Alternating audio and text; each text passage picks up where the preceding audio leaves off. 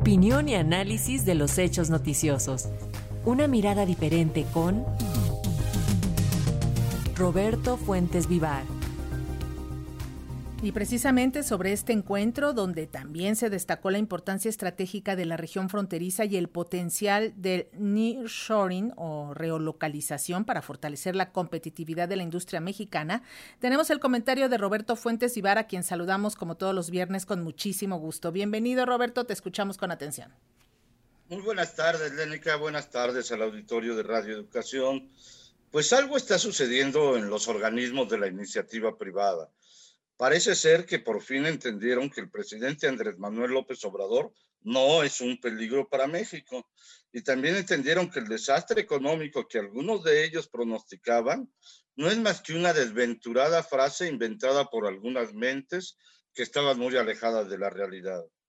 Esta semana se presentaron varias reuniones que demuestran que el sector empresarial está comenzando a trabajar con el gobierno federal y se dieron a conocer algunos datos que confirman que la economía mexicana va por tan buen camino que es envidiada por otros países. Vamos por partes. En esta semana se dio a conocer que la inflación en mayo, en mayo fue menor a la esperada y bajó por primera vez en dos años de 6% para situarse en 5.8%, con lo que se acerca cada vez más a los pronósticos que la ubican en 5% para finales de 2023. Paralelamente, el Banco Mundial y la Organización para la Cooperación y el Desarrollo Económicos, pues ambos aumentaron sus proyecciones de crecimiento para nuestro país para ubicarlas arriba de 2.5% para este año, cuando a principios de 2023 pronosticaban un avance inferior a 1%. De hecho, el crecimiento del PIB parece acercarse cada vez más al pronóstico de 3% anunciado por la Secretaría de Hacienda a finales del año pasado. Mientras tanto, el peso sigue fuerte ante otras monedas y en la semana llegó a cotizarse casi en 17.50 unidades por dólar, es decir, dos pesos con 50 centavos por debajo de la paridad que existía cuando tomó posesión el actual gobierno y se encontraba arriba de 20 pesos. En ese entorno, el presidente se reunió ayer por la tarde con los miembros del Consejo Mexicano de Negocios, ahora encabezado por Orlando Vega, aunque el encuentro se realizó en el Museo Caluz, propiedad de su antecesor Antonio del Valle. Seguramente los, casi 50 miembros de ese consejo ya se, se olvidaron del desastre económico que algunos de ellos como Germán Larrea, Alberto Valleres, José Antonio el Diablo Fernández o los Servitje, pues eh, ya se olvidaron de que ellos pronosticaban que si ganaba el actual mandatario eh, iba, iba, a dar, eh, iba a haber un desastre económico y ahora pues ya hay un reconocimiento porque les va requete bien, al igual que a la economía mexicana.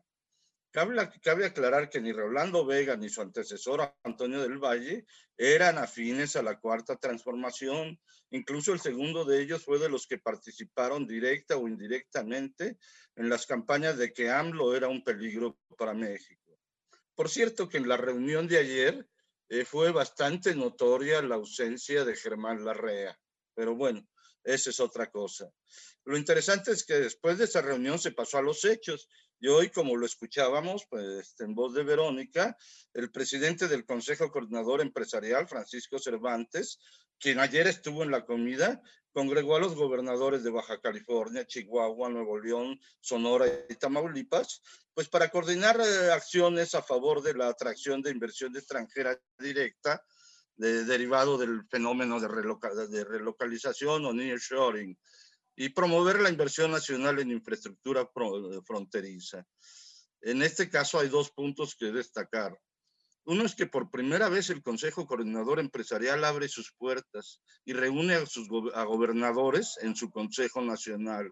Pues generalmente esta reunión era un evento en una especie de club de Toby en el cual se elaboraba un documento para exigir al gobierno certidumbre para invertir. El otro punto es que asistieron representantes de las tres principales fuerzas políticas, del Movimiento de Regeneración Nacional de Morena, tres gobernadores, de Va por México, o concretamente del PAN, una gobernadora, y por Movimiento Ciudadano también estuvo un gobernador. Ahí Cervantes dijo que para el sector empresarial y para nuestro país, la relocalización es una oportunidad única, por lo que el empuje a nivel local, estatal y municipal son, muy, son fundamentales. El sector empresarial y los gobernadores coincidieron en la necesidad de coordinación entre el sector público y el privado para atraer inversiones y promover el desarrollo económico en la región. Hace algunos años, cuando se aprobaron las llamadas reformas estructurales, los empresarios hablaban de que era el Mexican Moment, que nunca llegó. Hoy parece que sí, es, por lo menos así parece, parece que sí es el verdadero momento mexicano dice el filósofo del metro, para la economía el mayor desastre es ponerle lastre. Roberto, es el Mexican Moment y sin necesidad de pagar cuantiosas portadas en periódicos internacionales. Oye, Roberto, ya decíamos la semana pasada que a muchos integrantes de la prensa tradicional no les gustan estas buenas noticias, pero pues los indicadores económicos son muy claros. Mira, son tan claros que ayer, por ejemplo, hubo una reunión también en Cancún en donde los miembros de la bolsa dicen que es el mejor momento, decían que es el mejor momento para México. Y ahí estaban todas las empresas grandototototas y la, y, la Comisión Nacional de Valores y las, todas las autoridades y decían que es el mejor momento para México. Pues Pero es cierto, a mucha de la prensa tradicional no le eh, parece que no le llama la atención que, que haya buenas noticias. Pues te agradecemos como siempre, Roberto Fuentes. Un abrazo y hasta luego.